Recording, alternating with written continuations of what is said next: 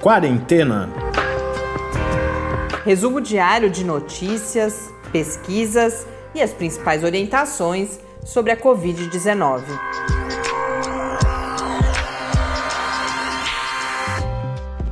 Quarentena, dia 188.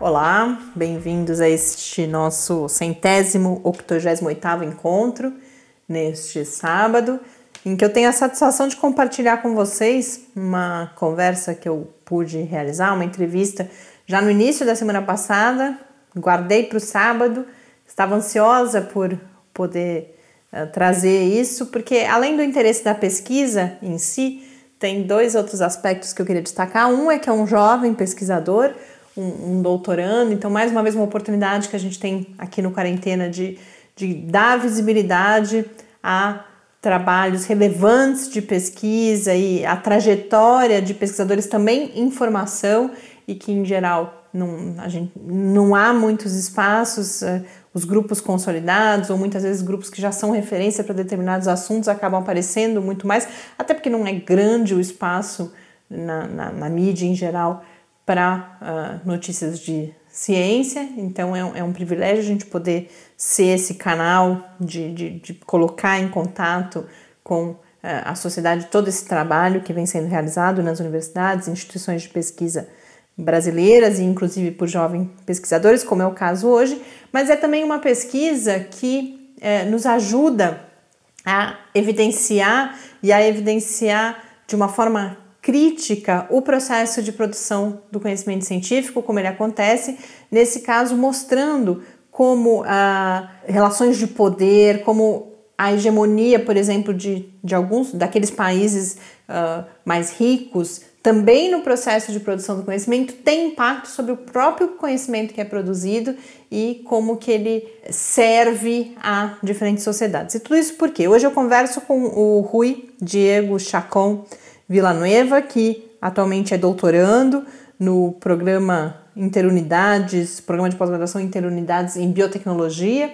da Universidade de São Paulo, e ele, junto com colegas, que é um grupo que se formou lá atrás, ainda na graduação que eles realizaram, e ele conta um pouco isso no Peru, e agora durante a pandemia, profissionais com formações distintas se uniram para buscar corrigir uma, uma lacuna em bancos de dados de composição genética de um gene específico, que é o chamado gene HLA, que tem uma importância na resposta imune e, portanto, por aí tem uma importância agora na Covid-19, mas não só. Como a gente vai ver, esse é, um, é algo que depois será útil para a investigação de, de outras condições de saúde. E o que acontecia é que esse banco, justamente, que é um banco internacional de informações genéticas, tinha muito pouca informação da América do Sul. O que eles fizeram foi tentar inserir essa informação a partir de uma revisão aí de, de outros estudos nessa base de dados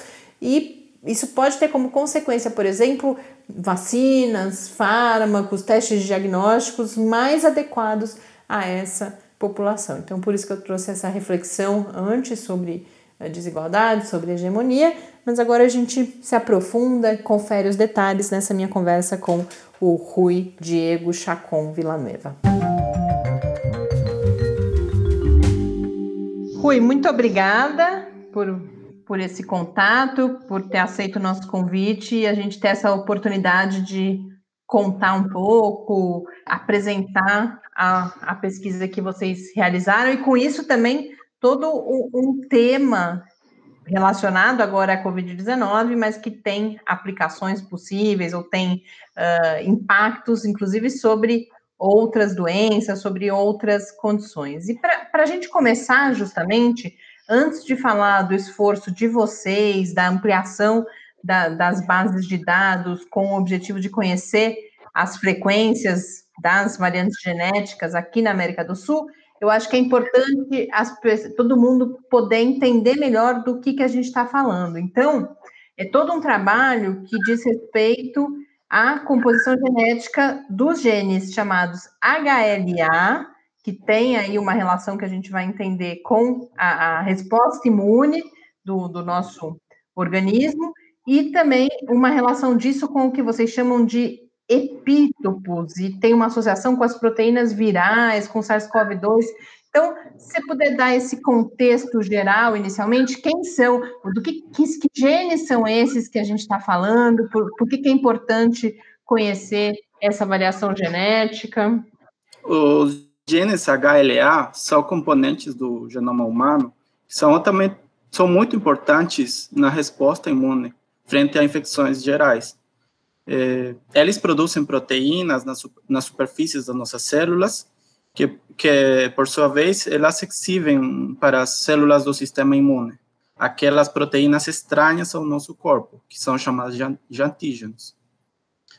Então, quando um, um, patógeno ingressa no nosso organismo, ela é degradada em pedacinhos, é, vamos dizer assim.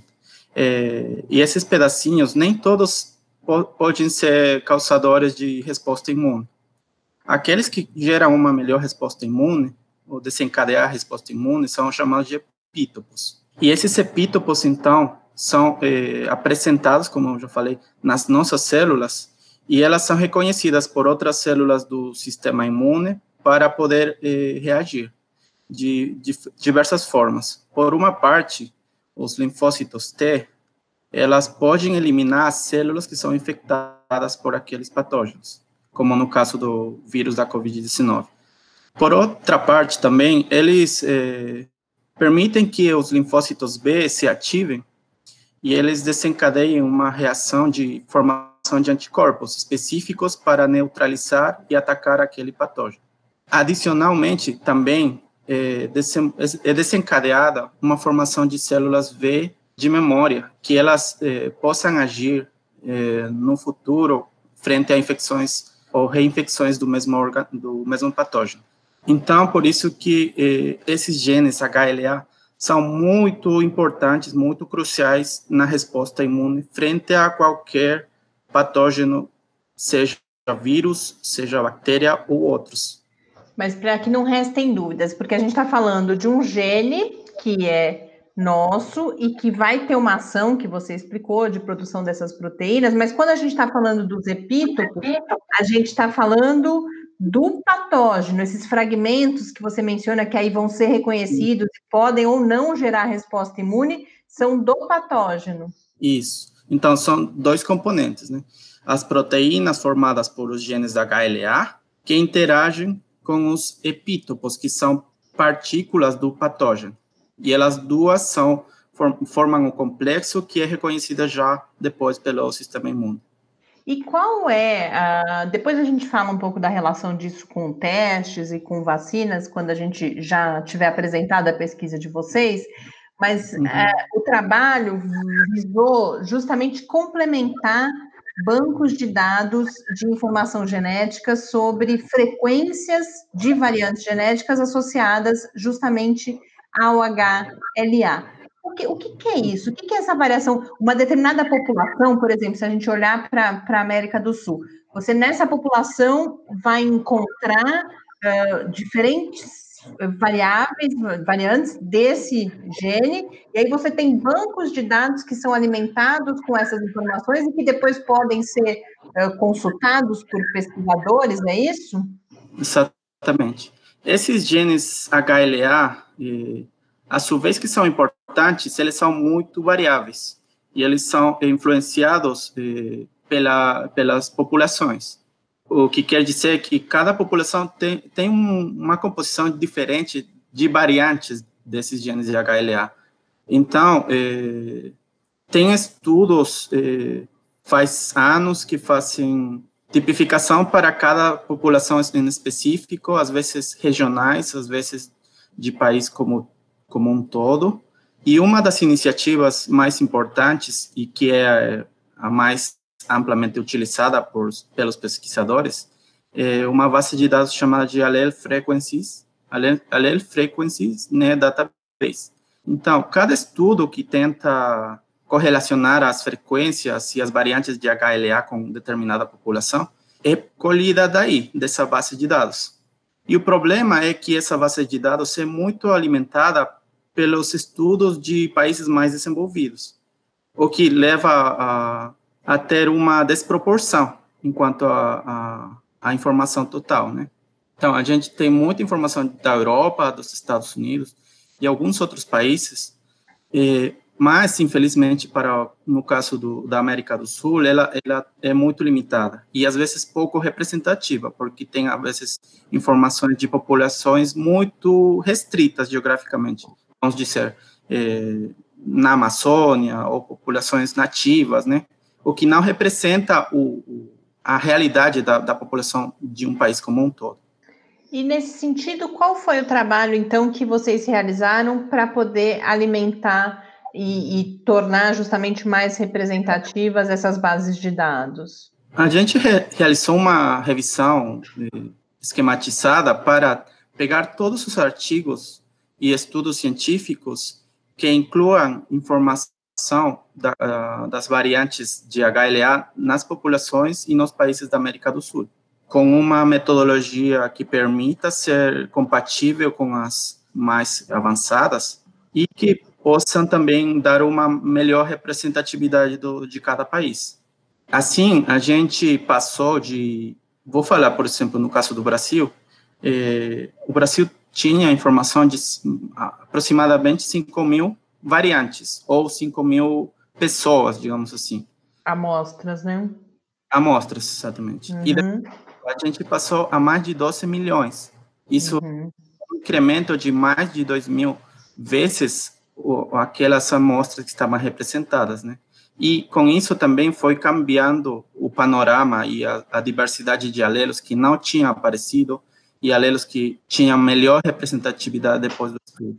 E, mas essas informações elas já estavam estudos uh, menores e não tinham sido alimentadas nas bases de dados. Então, o que vocês fazem é um trabalho de sistematização e de alimentação dessas bases de dados com essas informações, é isso, né?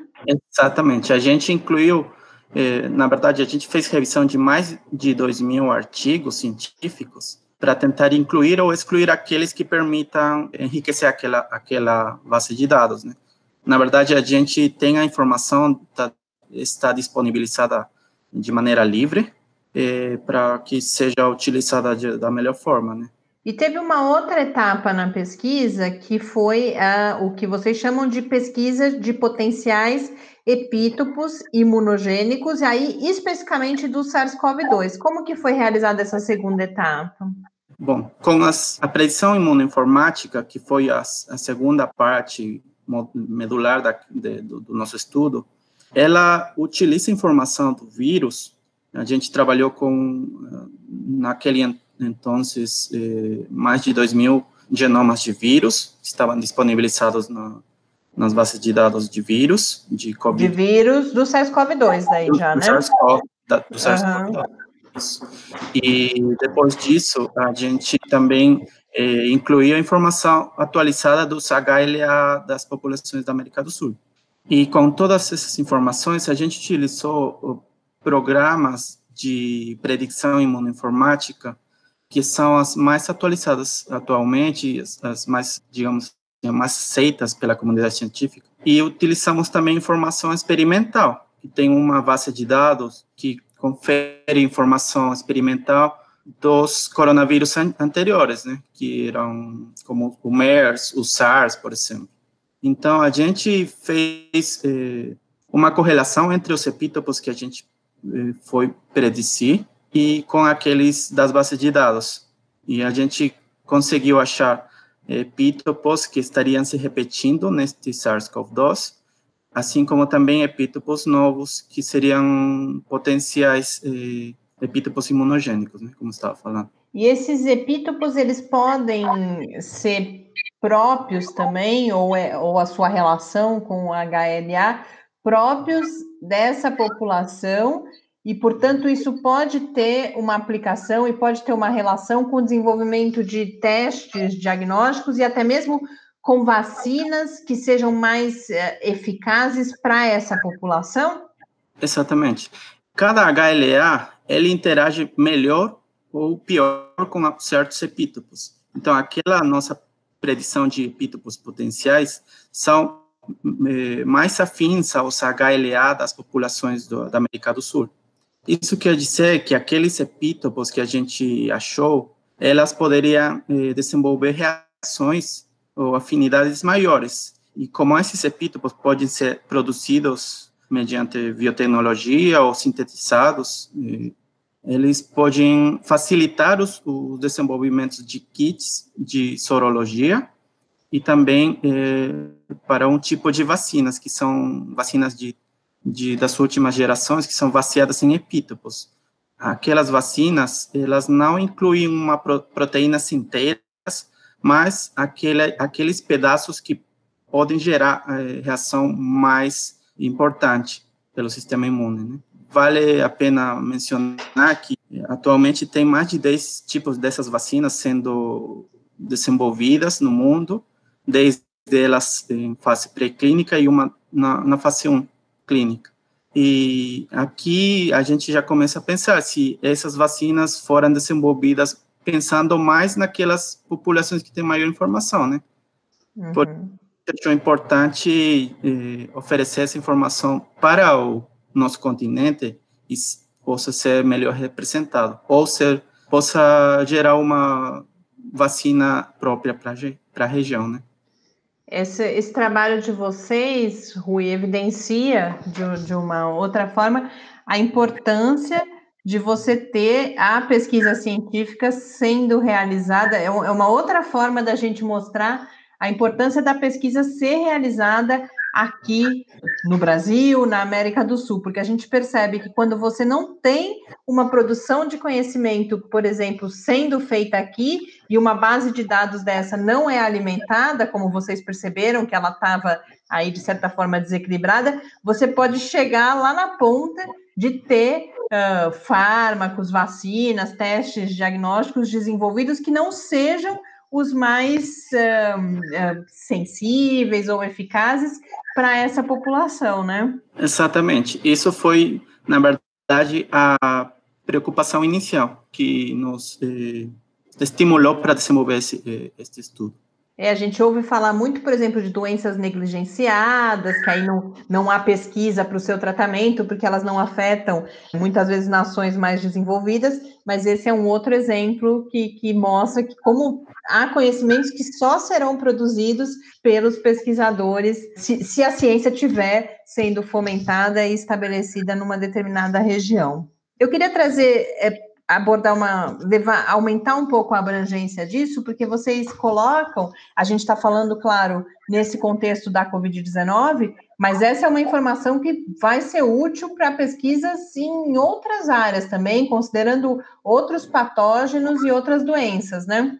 Exatamente, como tinha sido mencionado, os genes da HLA, eles reagem para qualquer eh, patógeno, né? Então, a gente tem muito, muitos patógenos que são próprios da, da nosso, do nosso continente, que provavelmente são negligenciados ou não, sou, não são prioridade para os outros países. Então, essas ferramentas e essas bases de dados que a gente está tentando enriquecer, eles podem otimizar os nossos próprios estudos da região, né? É importante para, é, como a população específica da América do Sul pode reagir com infecções locais, infecções eh, típicas né, da, dos nossos países. E fora disso, também tem outros tipos de impacto no, no que nos estudos de transplantes, de câncer, de doenças autoimunes, que também tem alguma relação com os genes de HLA. E Rui, para a gente encerrar, uma curiosidade, você destaca, vocês conseguiram, vocês realizaram esse trabalho, conseguiram uma publicação numa, num periódico importante, e é um trabalho que é assinado por estudantes que se juntaram, que têm as suas pesquisas específicas e se juntaram nesse momento para realizar esse esforço de alimentação dessas bases de dados. Como queria que você contasse um pouco essa história, como que, que estudo, que grupo é esse que se formou para realizar esse esforço? O nosso grupo é um grupo virtual, né, que trabalhou à distância neste caso. Queria destacar que certamente somos pesquisadores e estudantes de, de pós-graduação. Todos fomos formados na mesma escola lá no Peru, somos geneticistas de formação, mas cada um de nós pegou um caminho diferente e o interessante é que cada uma dessas eh, expertises particulares na equipe da, da gente, ela enriqueceu muito o trabalho. É, por exemplo, o caso de David, que ele, ele é pesquisador da, na Universidade de Rockefeller, junto com o Manuel Ramírez, que ele é da Universidade de São Marcos, no Peru. Eles dois são imunoinformatas, né? É, por outra parte, o Ober Marim, ele também trabalha na Universidade de São Marcos, só que ele é, é imunologista. E o Aldair, médico, ele um é, recente egresso de, da graduação que foi treinado com biologia estrutural. E, e por minha, na minha parte, eu estou trabalhando já desde o mestrado aqui no Brasil com vírus e interessantemente também com coronavírus aviares, né? E tudo isso nos deixou a ideia de que a gente podia é, atacar esse problema de uma man maneira interessante, bem responsável, para gerar uma informação muito importante, né, e abordando vários, vários aspectos da, da Covid-19. Foi muito interessante. Quero agradecer você por. Uh, quando eu tive contato com o trabalho inicialmente, eu fiquei um pouco preocupada. Falei, puxa, como que a gente vai entender? E você conseguiu aqui compartilhar com a gente, explicar desde os aspectos técnicos até agora no final, essa importância desse trabalho eh, de grupo. Então, agradeço muito e agradeço e parabenizo vocês também por esse trabalho tão relevante que vocês desenvolveram. Muito obrigada pela oportunidade, Mariana, pelo convite também, e pela oportunidade de divulgar essa informação que a gente acha que é muito importante, porque vem sendo realizado, já vem sendo realizados estudos e já vem sendo propostos estudos que incluem informação de HLA aqui no, mesmo no Brasil. Então, a, a gente acha que é, pode enriquecer e melhorar aqueles estudos, né? Obrigado finalmente para toda a equipe de vocês que estão fazendo um ótimo trabalho também.